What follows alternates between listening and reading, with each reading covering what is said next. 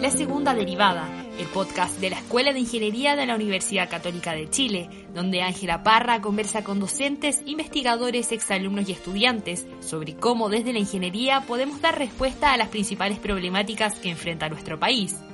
Discutimos acerca de ciencia, investigación, innovación y tecnología. Abordamos el rol social de la ingeniería al servicio de la vida y el ser humano. Hablamos de ingeniería UC para un nuevo mundo.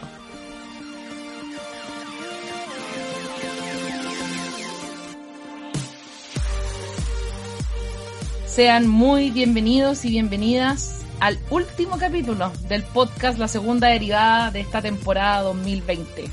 Ha sido un año difícil para todo el mundo, sobre todo para nuestro país. Hemos sabido salir adelante, pero por sobre todo hemos ocupado la ingeniería para resolver los problemas más difíciles que nos ha puesto esta pandemia. En este último podcast y hablando de las dificultades y los nuevos desafíos que se nos vienen para el 2021, Nuestros invitados son conocidos por nuestra escuela. Ambos han sido profesores de ingeniería industrial y son ingenieros UC. Hoy tengo el gusto de presentar a Julio Pertusé, el ingeniero UC industrial mención TI, profesor de nuestra escuela, como decía, y doctor en sistemas de ingeniería del MIT. Actualmente es el subsecretario de Economía. Nos acompaña también Rosario Edia, que también es ingeniera UC Industrial Convención TI, también fue profesora de la Escuela de Ingeniería y es fundadora de dos emprendimientos, Travieso y Ecositex. Bienvenida Rosario, bienvenido Julio, ¿cómo están?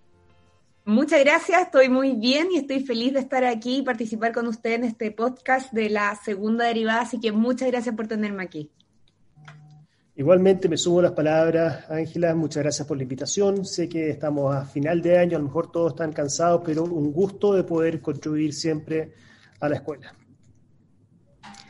Muchas gracias a ustedes por aceptar nuestra invitación. Como decía antes, ha sido un año difícil, pero por sobre todo ha sido un año difícil en términos de organizaciones. Las empresas, la industria, por qué no decir los emprendimientos y sobre todo el gobierno se ha visto afectado por la pandemia. Quiero preguntarle, Rosario, Julio, si tuviesen que elegir uno, ¿cuál creen que ha sido el mayor desafío que han tenido que enfrentar las organizaciones para enfrentar la pandemia? Yo creo que el mayor desafío ha sido la incertidumbre y el, el, constante cambio, el no saber si en cuatro días más vamos a estar nuevamente en cuarentena, cómo se va a aplicar el FC, si vamos a poder operar. En mi caso yo tengo una tienda y una fábrica, no saber si van a poder llegar los trabajadores, cómo anticiparse a un cambio incierto que pasa muy seguido, o sea, no es como que fue cuarentena y listo, sino que es cuarentena, después reabrir, después reestructurar el equipo, ver la movilidad, ver cómo asegurar tanto la seguridad para nuestros trabajadores, nuestros colaboradores y también obviamente el público que nos visita. Entonces, esta constante incertidumbre y no saber cómo enfrentarla, yo creo que ha sido el desafío más grande que hemos tenido que enfrentar. Yo me sumo a las palabras. Eh, ha sido un año efectivamente de mucha incertidumbre, incertidumbre que puede venir desde un punto de vista biológico por la pandemia, incertidumbre a lo mejor que hasta antes podíamos tener por razones políticas, incertidumbre también por razones económicas. Y el principal desafío de todas las organizaciones siempre es un desafío adaptativo. Base que nunca tienes una conjunción de tantos cambios en un mismo año, en un periodo tan corto de tiempo. Así que muchas empresas han tenido que reinventarse y sobre todo creo yo que el gran, si tuviese que destacar algo, algo que ha dejado el, coronavirus desde un punto de vista de su impacto en la economía y las organizaciones, ha sido que ha sido un catalizador de los esfuerzos de transformación digital de todas las industrias, todas, grandes, pequeñas, pymes, lo que fuese, independiente del sector económico, han debido transformar sus procesos y ahí la tecnología ha jugado un rol fundamental. Y por eso me encanta esa, esa idea que nosotros siempre tenemos en el Departamento de Ingeniería Industrial y de Sistemas y en la Escuela de Ingeniería, que al final la gestión no es solamente cómo se hacen las cosas, sino también preguntarnos cómo la tecnología nos puede habilitar a hacer procesos que sean distintos hablan de la incertidumbre, de las tecnologías, estoy muy de acuerdo. Y Rosario, ¿cómo, ¿cómo combatir esa incertidumbre? Tú que vienes justamente del mundo del emprendimiento, asumo que esa incertidumbre es aún mayor que eh, aquellas empresas que quizás están muchísimo más consolidadas y al menos se pueden adaptar, como hablaba Julio.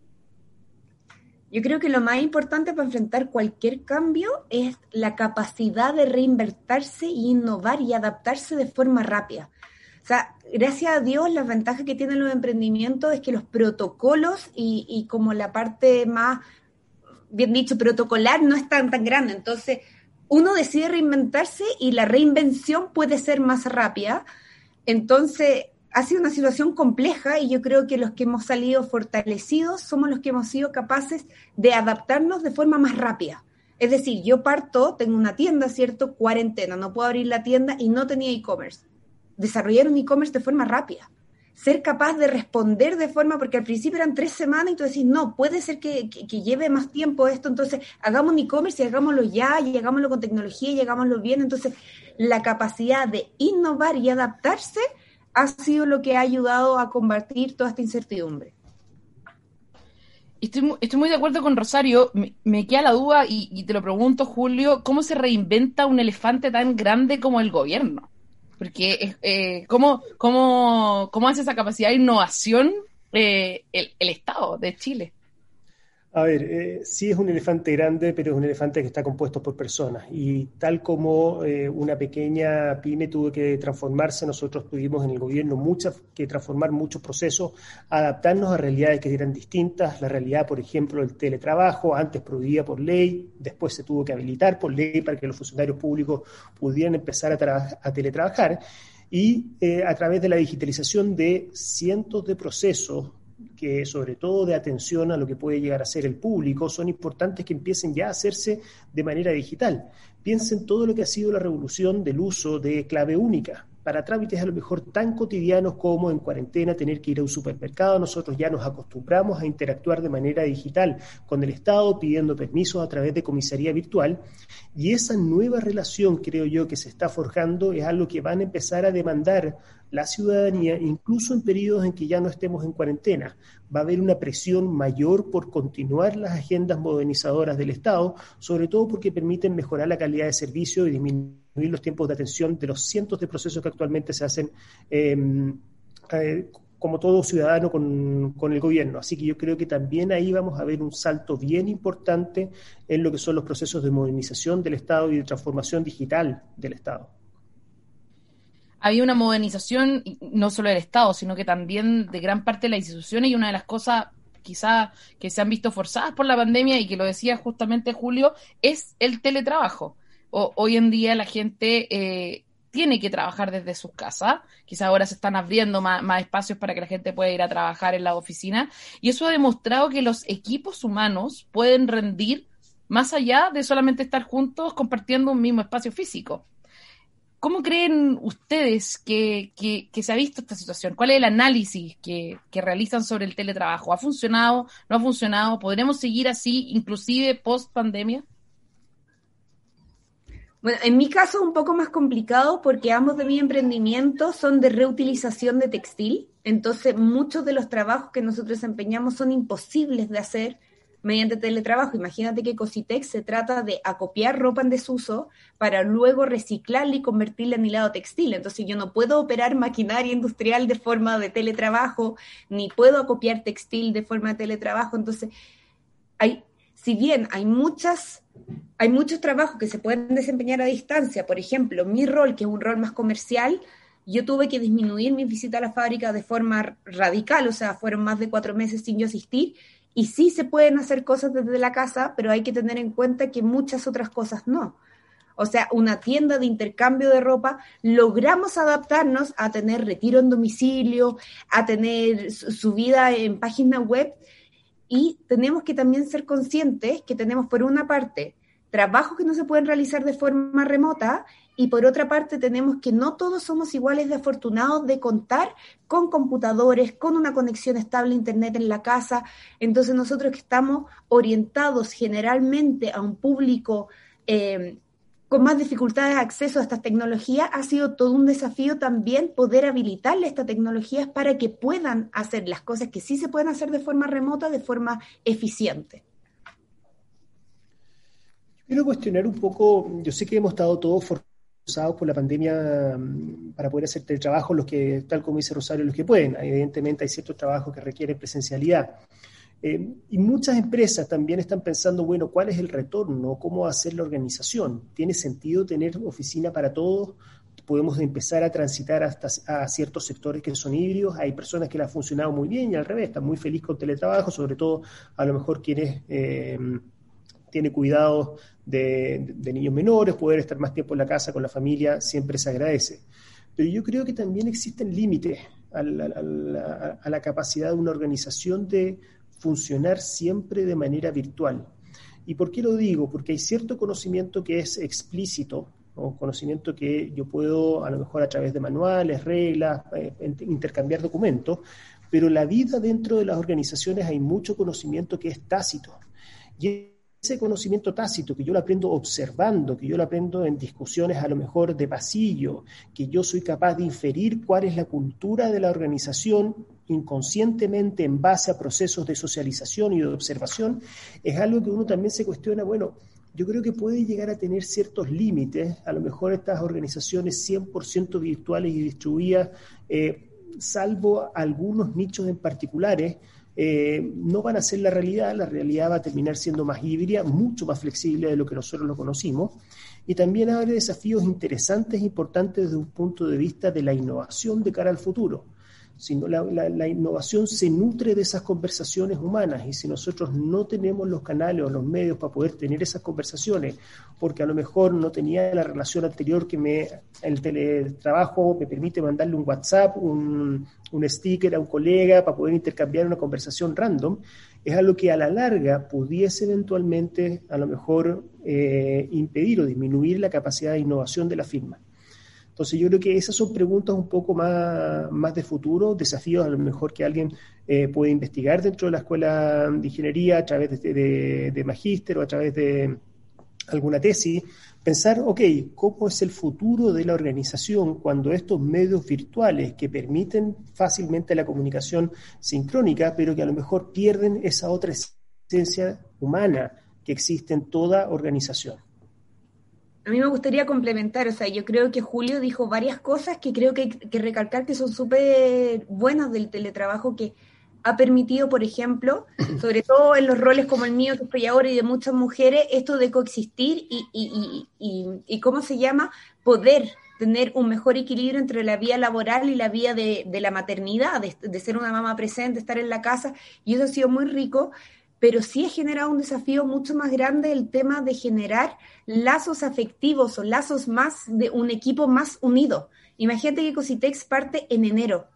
Nos vamos a pandemia en marzo y todos nos encerramos y los socios dejamos de tener ese contacto humano frecuente que te va haciendo trabajar en equipo de forma más más como equipo, remando todo al mismo ritmo. Entonces, como que coordinarnos, como que entender las formas distintas de trabajar, este, este lazo más humano que se necesita para que una organización tenga un liderazgo más, más como, como equipo, ha sido tan difícil de construir y de hecho tanto así que nosotros empezamos a migrar y ver cómo hacerlo. O sea, hoy día es imposible que los socios vayan a la fábrica y tengan una rutina regular. Entonces nosotros decidimos hace ya dos meses tener una reunión mensual de convivencia en equipo una reunión de números, no una reunión de trabajo duro, que antes no eran necesarias, es reuniones para, Rosario, emocionalmente, ¿cómo estás? ¿Qué necesitas más apoyo humano en este, en este equipo?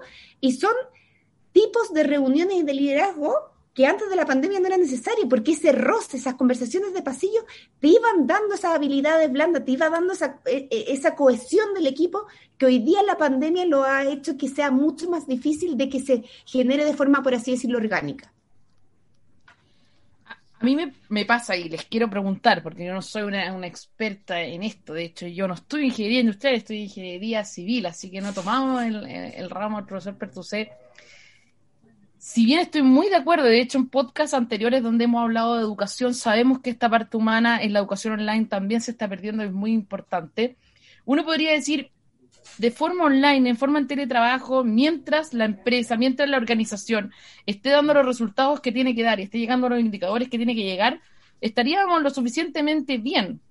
¿Por qué hay que tener esta cultura organizacional? ¿Por qué hay que tener esta formación de equipo para poder llevar a la empresa a, a la eficiencia y la efectividad?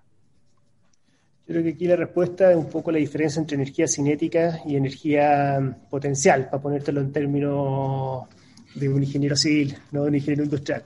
No, bromas aparte, aquí tú puedes tener rendimientos buenos con teletrabajo, sí, por supuesto, pero la capacidad de innovar y de transformar tu negocio se nutre de esas relaciones, se nutre de esas ideas.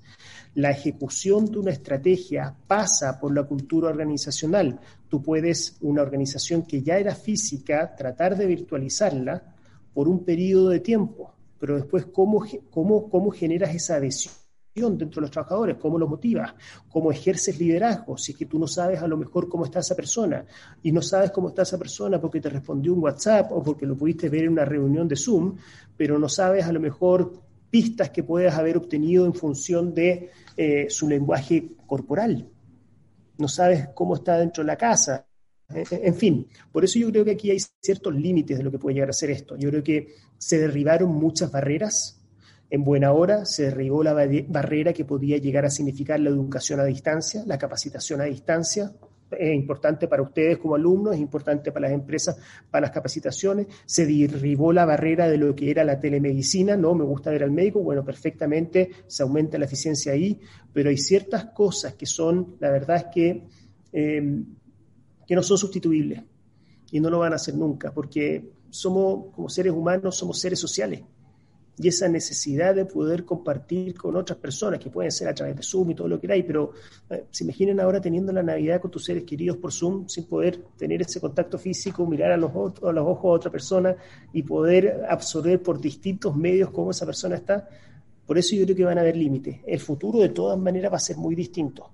Va a ser con mayor flexibilidad en buena hora, va a ser con posibilidades de de trabajar en buena hora. Hay algunas empresas incluso que estoy escuchando que tienen colaboradores que a lo mejor deciden ir a vivir a otros lados o están contratando a lo mejor programadores que están en Argentina, en Uruguay, en otros países eh, y, cambia la lógica de lo que es la, infraestructura física de la organización.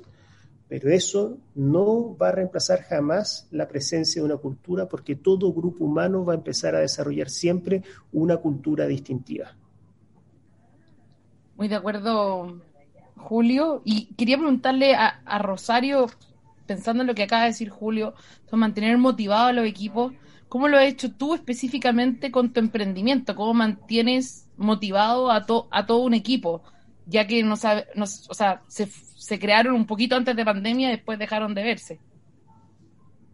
Ha sido todo un desafío. O sea, como te digo, los socios empezamos con esta reunión mensual para conversar temas de cómo estamos, de, oye, cómo apoyarnos más, de cómo trabajar más, más de forma, con, mayor sincronía entre nosotros. De hecho, para que, para ir un poquito más allá, les quiero contar una anécdota que es muy graciosa. Los cinco socios somos tres coetáneos, tres, tres amigos de la universidad, yo, Nicolás Cristi, Daniela Hijo, pero también está mi papá y un amigo de mi papá. Juan Luis Martel, que es el especialista en maquinaria. Imagínense que Juan Luis, antes de partir la pandemia, él no conocía ni utilizaba WhatsApp. Imagínense lo difícil de coordinar un equipo de cinco personas cuando tres usan WhatsApp como de forma habitual y es parte como ya de algo establecido y otras dos personas les gusta el teléfono. Entonces es como, oye, ¿cómo nos comunicamos? Una cosa tan básica porque estamos hablando de generaciones distintas entonces ha sido todo un desafío, instauramos estas reuniones de socios y lo otro que hemos hecho, dos de nosotros, yo y Nicolás Cristi, en Ecositex, que ha sido lo más difícil, porque era un emprendimiento nuevo. Nosotros compramos una hilandería de puertas de quebrar que no tenía ninguna política organizacional que a mí me hubiese gustado, desde el pago, la imposición, o sea, todo era un caos, eh, a una cultura organizacional organizacional de eficiencia, de transparencia, de que todo era por procesos y hacerlo de forma remota es imposible. Entonces, tuvimos que instaurar reuniones con los trabajadores para transmitirles que ellos hoy día están cambiando el mundo. No, es que están simplemente cortando ropa, sino que están ayudando a eliminar el desecho textil. Y eso, la única forma de hacerlo con un grupo de 15 obreros es ir de forma presencial. O sea, hay un híbrido, hemos mutado, pero la parte presencial en muchos casos no se puede reemplazar y nosotros tuvimos que acostumbrarnos a eso. O sea, si bien hacemos la menor interacción posible de forma presencial para asegurar el riesgo de, la transmisión de COVID, obviamente, sí tuvimos que tener estas reuniones por lo menos una vez al mes en que vamos y les contamos, oye, pasó esto, pasó esto gracias al trabajo de todos ustedes y poder así motivarlos de forma presencialmente. Bueno, Rosario decía, eh, una de las motivaciones para los trabajadores es decirles que van a cambiar el mundo con esto. Y uno que está trabajando todos los días por, por cambiar el mundo es Julio, en el gobierno, pero tiene muchos desafíos, así que asumo que ahí los trabajadores y trabajadoras están muy motivados. Y Julio, yo te quería preguntar eh, algo, algo específico, ya que estamos hablando de, de la transformación digital también de, esto que se nos apresuró un poco, pero que de a poco las instituciones y las organizaciones lo han ido tomando. Tú estuviste en la unidad de Economía del Futuro del Ministerio de Economía, donde eres subsecretario, y, y estás viendo la nueva inversión de, Microsoft en Chile. Em, ¿Cómo ves, cómo ves esto? ¿Cómo va a ayudarnos a, abordar los desafíos del futuro, sobre todo pensando en, los desafíos que deja la pandemia, que no son menores, y una pandemia que no, que al parecer se va a alargar también hasta el 2021, al menos el primer semestre. Para nosotros que logramos conseguir las vacunas, para otros países a lo mejor se eh, alarga incluso hasta el 2022. Pero volviendo al tema de la infraestructura tecnológica, Chile se ha ido posicionando en los últimos años como un hub tecnológico en la región. hemos ido atrayendo eh, atrayendo eh, inversión en infraestructura tecnológica que pasa por los data centers, tal como tú comentabas, tal como fue el anuncio de, Amazon, de Microsoft, después ocurrió el anuncio de Oracle, esperamos que existan otras empresas también que se vean tentadas a invertir. ¿Y por qué las empresas deciden apostar por Chile? Uno pensará en medio de la pandemia, eh, después a lo mejor de una crisis social, que a lo mejor puede haber incertidumbre de cómo va a quedar redactada eh, la nueva constitución, pero uno se da cuenta que aquí hay un voto de confianza a nuestras instituciones por cuanto fuimos capaces de resolver nuestras legítimas diferencias en las urnas y a través de un proceso que todos nosotros consensuamos, ¿ya? con una mayoría importante que se pronunció a favor de modificar institucionalmente, institucionalmente nuestra constitución. ¿Qué otras cosas, qué otros atractivos tiene Chile? Nosotros tenemos, y esto es algo que es un cambio que es bastante reciente, todas estas grandes empresas han hecho eh, compromisos públicos en torno a la carbono neutralidad en distintos años y Chile ya empieza a ofrecer lo que antes era a lo mejor el gran talón de Aquiles de nuestro desarrollo que no teníamos acceso a energía cuando pensábamos que la energía era solamente hidrocarburo, bueno, empezamos a darnos cuenta de que sí, pues podemos generar mucha energía limpia, mucha energía renovable, y esa energía renovable es lo que alimenta estos grandes data centers, porque el principal costo de tener un data center es la energía limpia. Entonces, vis a vis otras regiones donde podían ubicarse, dijeron, tenemos energía limpia, confiamos en las instituciones chilenas, tenemos buen capital humano, somos un mercado pequeño, eso hay que reconocerlo, pero estamos sumamente bien conectados a nivel de infraestructura con el resto de la región. Hay cables de fibra óptica que el cable Prat de Arica a Puerto Montt, la fibra óptica austral, todos los la, la está haciendo para poder conectar con fibra óptica todo y cada uno de los puertos fronterizos de Chile. Se viene la licitación 5G, se está estudiando un cable transpacífico que conecte directamente Chile con Asia. Algunas empresas como Google tienen el cable Curí que conecta directamente San Francisco con Valparaíso y toda esa conectividad hace que la inversión adicional se beneficie de todas las inversiones anteriores. Y cuando existen estas eh, ventajas o dinámicas de red, nosotros creemos que a futuro vamos a poder posicionarnos como este hub tecnológico. Y solamente para, para terminar, ¿por qué esto puede llegar a ser importante? Porque todos estos fierros, toda esta infraestructura, lo que hace es nivelarle la cancha a los emprendimientos, a las pymes, a los, a los emprendimientos que ojalá salgan de la escuela eh, de personas tan motivadas como ustedes que digan la verdad es que yo quiero tener un emprendimiento, ya no voy a tener que invertir las cuantías esas sumas de dinero que tenían que invertir a lo mejor los emprendedores de mi generación, que tenían que comprar el servidor, tenían que eh, eh, comprar el rack, tenían que ser expertos en poder, qué sé yo, desde configurar una cuenta de correo electrónico, ahora yo puedo llegar y comprar ese servicio as a service con la misma calidad, siendo yo pyme, que le pueden estar entregando a las grandes empresas nacionales. Entonces, nivela la cancha porque la barrera tecnológica ahora es menor.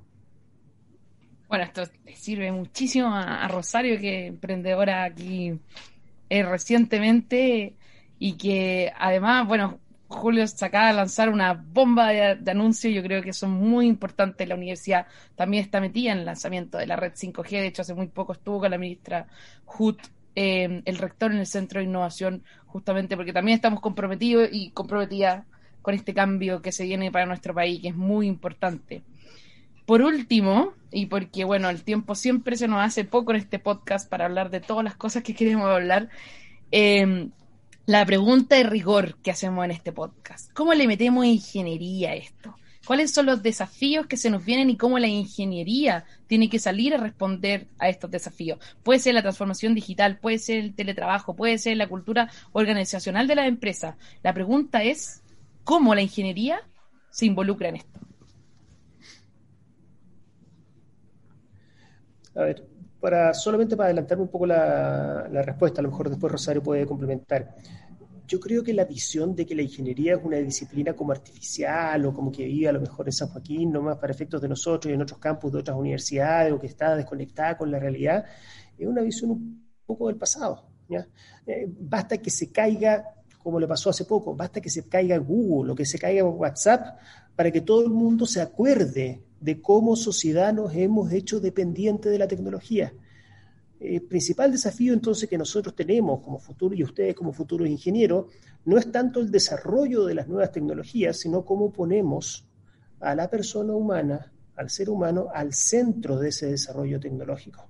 Que no quedemos presos a lo mejor a través de algún algoritmo que por muy bien que lo hayamos diseñado, estemos generando problemas para la sociedad, como puede ser a lo mejor eh, los fake news que no quedemos presos, por ejemplo, de lo que puede llegar a ser algún sesgo, que pueda existir algún sesgo de género en, eh, la asignación de ciertos puntajes porque el algoritmo calibró sin tener en consideración otro tipo de variables. Entonces, eh, recordar que esto no es tecnología, son sistemas sociotecnológicos y en un sistema sociotecnológico no solamente está la tecnología, está la persona, están los grupos, está la sociedad, está el Estado, y eso es lo que le da progreso y vitalidad a cualquier sociedad. A mí me gustaría complementar con algo que no se ha dicho y yo creo que una de las habilidades más geniales que nos da la escuela es la posibilidad de desarrollar nuevos modelos de negocio, de innovar, de no pensar en la caja y en las restricciones que hoy día no existen, sino que usarlas como parámetros, pero dar un paso afuera, un paso más allá.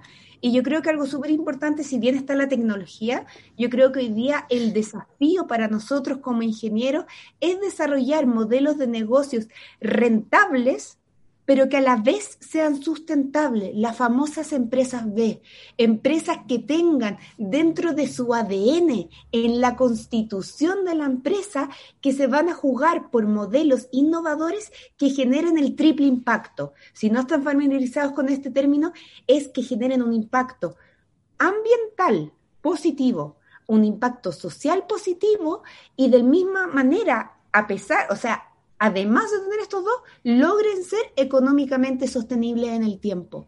Y yo creo que eso, obviamente impulsados por todas las herramientas tecnológicas que hemos hablado aquí, es el desafío de las nuevas generaciones.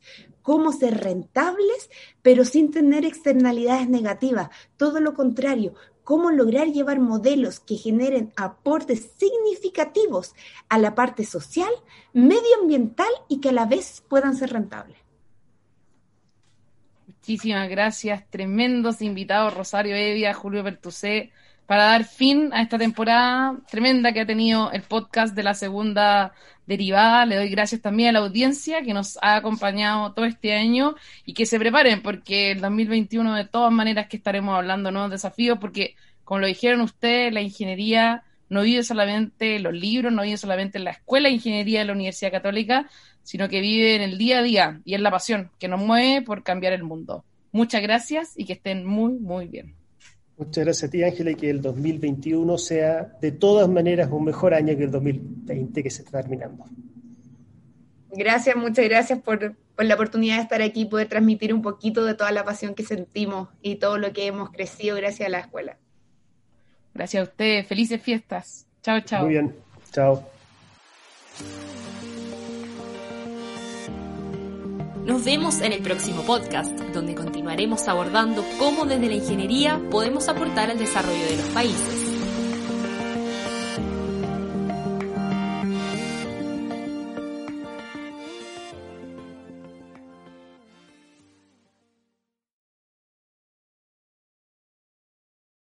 Las opiniones vertidas en este podcast son de exclusiva responsabilidad de quienes las emiten y no de este canal.